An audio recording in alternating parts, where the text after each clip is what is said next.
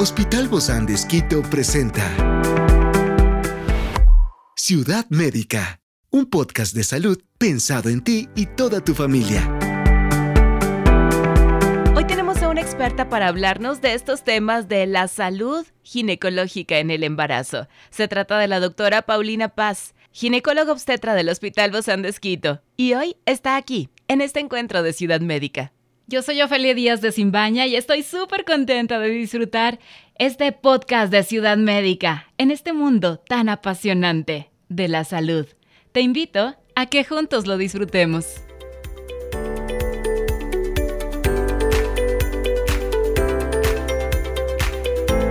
El embarazo es un momento emocionante y lleno de cambios tanto para la madre como para el feto en desarrollo. La atención adecuada a la salud durante el embarazo es esencial para asegurar un embarazo tranquilo y saludable para ambos.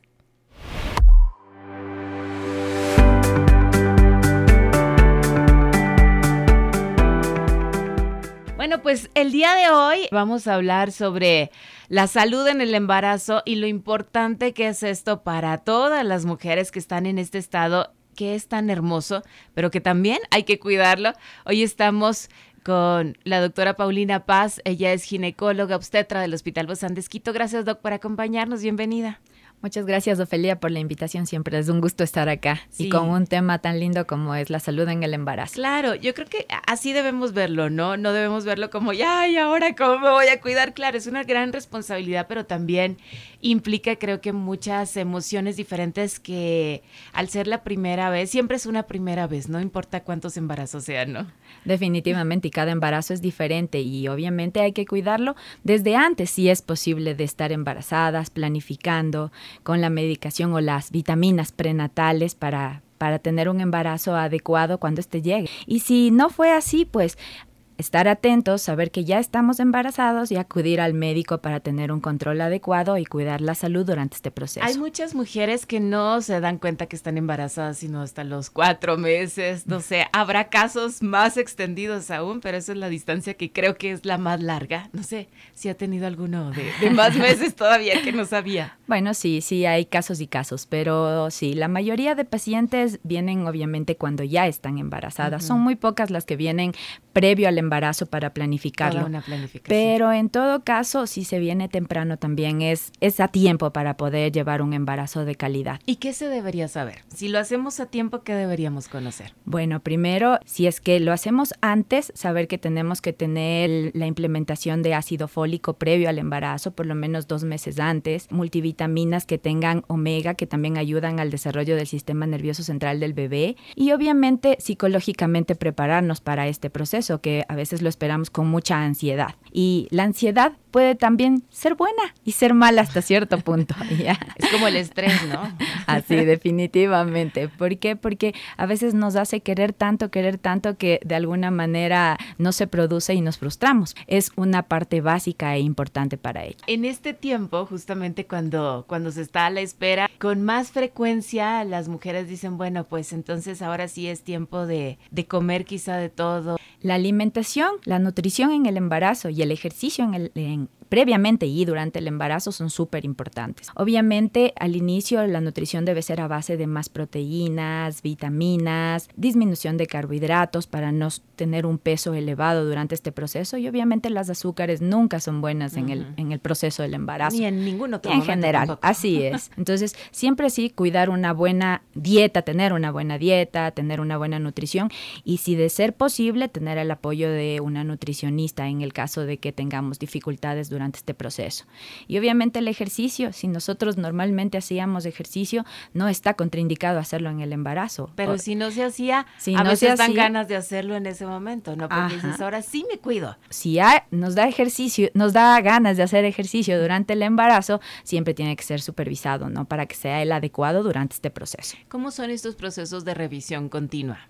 Bueno, con, en las visitas ginecológicas? Obviamente van a depender de las características del embarazo. Si es un embarazo que está cursando de una manera adecuada, las visitas son mensuales. Hasta la semana 32. Después de la semana 32, estas visitas se tornan cada 15 días. Después de la semana 37... Estamos hablando de ocho meses, ¿verdad? Ya, sí. Y después de la semana 37, que básicamente ya es el término y ya debemos estar preparándonos para la llegada del bebé, lo ideal es que sean semanales. Experiencias excepcionales son el motor que nos anima a trabajar por la salud integral de nuestros pacientes. Expresamos el amor de Dios para dar prioridad a la vida por sobre todas las cosas. Seguimos con nuestro compromiso, la seguridad del paciente. Hospital Bozán de a la gloria de Dios y al servicio del Ecuador. ¿Qué se debe esperar mes a mes? Por ejemplo, en el primer mes que hay tanta, tanta emoción, ¿no? Tanta ansiedad, tanto descubrir también cosas nuevas. Primero, segundo, tercer mes, ¿no? Que son los primeros meses donde Ah, regularmente la mujer se da cuenta que está embarazada? Bueno, el primer trimestre, como les digo a mis pacientes, siempre es el trimestre más sintomático, en el que aparecen las náuseas, el malestar en muchas pacientes, no en todas. No en todas. No en todas. ¿Hay algo para que no aparezcan estos síntomas? Yo creo que deberían ustedes los ginecólogos inventar algo para que, se, para que desaparezcan. Es muy difícil porque tiene mucha relación con la producción de las hormonas, pero hay pacientes y pacientes, ¿no? Pacientes que tienen esa sintomatología y pacientes que lo cursan sin ningún malestar. ¿Y depende de algo? No, depende, depende de cada una de nosotras. Cuando ya estamos en ese proceso, obviamente el ejercicio ayuda, una dieta saludable ayuda, pero también puede ser el, diario vivir, ¿no? no agobiarnos, sino más bien tener una vida activa. Eso puede ayudar. Y obviamente en cuestión de la alimentación con las náuseas, por ejemplo, en la mañana evitar el consumo importante de líquidos que puede dar más náusea y con el transcurso del día ir metiendo los líquidos en la dieta, ya que eh, estos también son importantes, ¿no? Comida seca, así es. Algo más sólido, ¿no? Definitivamente. por ejemplo. Puede ser las frutas, pero recuerden que todo exceso es malo, ¿no? Si tenemos un exceso de frutas, también vamos a tener un exceso de azúcar. ¿Cuál fue su experiencia? Realmente fue difícil porque fue muy sintomática, pero la, esperanza es que la, la, parte más sintomática a las 12 semanas se acaba y va disminuyendo. Entonces, con días mejores, con menos náusea. En mi caso fue así. ¿Qué eh, llevaba de lonchera? De lonchera, a veces fruta, a veces yogur también, pero para el transcurso del día. Lo importante es no tomar líquidos al inicio de la mañana, porque esos son los que más náusea dan y la náusea matutina es la más común. Vienen los síntomas gastrointestinales también en el inicio del embarazo, como es la, el malestar eh, gástrico, ardor, reflujo. Entonces eso hace que la paciente tenga dificultades al inicio en la dieta, incluso pueda bajar algo de peso. Al primer trimestre puede ser esperado esto pero se recupera. Definitivamente, se va recuperando, pero depende mucho también de la paciente. Eh, yo creo que eso es algo súper importante porque también ahí juegan un montón las emociones, ¿no? También cómo se empieza a recibir esta espera. Así es, definitivamente. La cuestión emocional es básica sobre todo en el primer trimestre, pero en, el, en la continuación del embarazo también. Las mujeres embarazadas son muy emocionales y tiene que tener un entorno bastante importante con la pareja, con la familia durante este proceso. Eso es básico. Algo que, que siempre se debe controlar muy bien, que es la hipertensión, ¿verdad? En el embarazo. Definitivamente, por eso son importantes los controles, porque podemos eh, detectar factores de riesgo que puedan llevar a una hipertensión arterial que se complica con una preeclampsia, por ejemplo. El paciente puede ya venir hipertensa previo al embarazo. Entonces, por eso es importante mantener un control adecuado, porque detectamos las comorbilidades que se pueden presentar en el embarazo. ¿Y ahí ustedes lo derivan con el cardiólogo o cómo se trabaja esto en conjunto? Dependiendo de la característica de la paciente. Si es una paciente hipertensa crónica que se embarazó ya sabiendo que es hipertensa, siempre sí tenemos el apoyo de cardiología. Si es una paciente que hizo una hipertensión secundaria al embarazo, pues manejamos los ginecólogos y dependiendo de la gravedad es un manejo multidisciplinario con otros servicios. ¿Cómo hacen ustedes para evitar la preeclampsia o la eclampsia? Bueno, muchas veces es inevitable porque no puedes detectar a la paciente que tenga el riesgo de hacerlo. Por más que haya tenido un control. Por más que haya tenido un control cuando ha tenido, cuando ha sido, todo ha ido dentro de características normales. Pero ahora existen también exámenes que son nuevos relativamente y que pueden ayudarnos a la prevención de la preeclampsia y a detectar los factores de riesgo que puedan desarrollar una preeclampsia, que se los realizan en el primer, a, final del, a finales del primer trimestre. Entonces, estos más o menos nos dan las características de la paciente que puede desarrollar una preeclampsia, en la cual nosotros podemos intentar tratamiento profiláctico para evitar que tenga un desenlace eh, grave, ¿no? Esta paciente. Entonces, o evitar que le dé preeclampsia. Y estar ya más atentos, ¿verdad? Definitivamente. Actuar más rápido, inclusive. Definitivamente. Y obviamente eh, los controles prenatales son básicos para poder tener ese efecto en la paciente. Mm. O sea, no se termina con el parto, sino viene posterior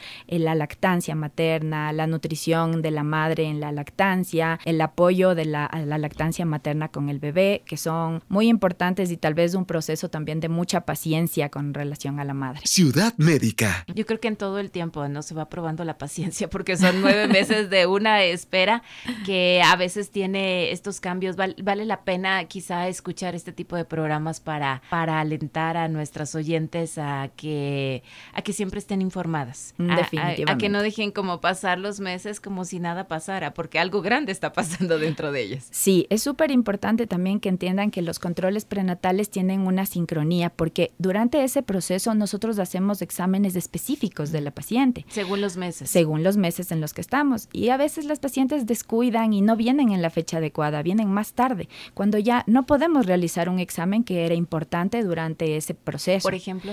Por ejemplo, el screening del primer trimestre, para poder hacer la evaluación. Eso es a los tres meses. Eso es, sí, a los a las 12 semanas, nosotros manejamos más en, semanas, pero entre las 12 y las 14 semanas nosotros hacemos un screening del primer trimestre para poder detectar cromosomopatías. Pero si la paciente no viene en ese proceso y viene a las 16, 18 semanas, ya ese screening obviamente se pasó y no se realizó. También tenemos el estudio de la anatomía fetal que hacemos alrededor de la semana 18 a la 24. Si la paciente faltó a ese proceso, no se realizó el estudio, entonces también tenemos una falencia ya en ese, en ese momento del embarazo. Ya no hay nada que hacer. Se puede hacer evaluaciones, pero ya no son las óptimas como se harían en ese proceso. Por eso el control es muy, muy importante. Esto de las vitaminas, del hierro, de todos estos multivitaminas y lo que, y, lo que la paciente necesita, ¿se debe hacer desde el inicio desde, o antes inclusive?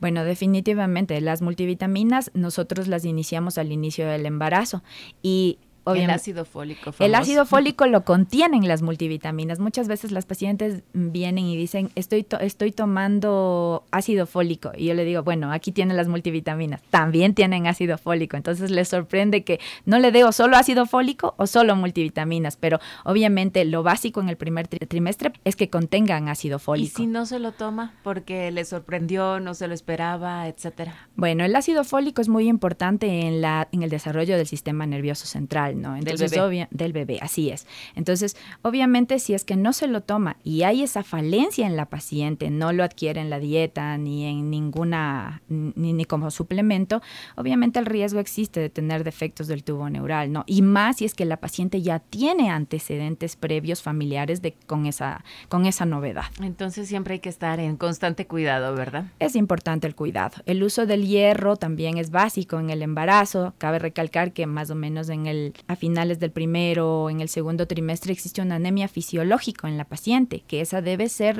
corregida con hierro. Y el calcio también, obviamente, el bebé va a desarrollar huesos y al bebé obviamente no le va a faltar el calcio, pero a la que va a sacar es a la mamá. Entonces la mamá se va a quedar con un déficit de calcio y es importante la suplementación del calcio para la mamá. Por eso siempre hay que estarnos cuidando y bajo la estricta vigilancia de nuestros médicos ginecólogos. Muchísimas gracias, querida doc Paulina Paz. Nos vemos pronto. Muchas gracias, Ofelia, por la invitación. Gracias, hasta pronto. Esta es una producción del Hospital Bozán de con el apoyo de HCJ Encuentra este podcast de salud en las redes sociales como Spotify, SoundCloud y todas las plataformas digitales. Gracias por acompañarnos en este capítulo de Ciudad Médica, un espacio para tu salud. Hasta la próxima.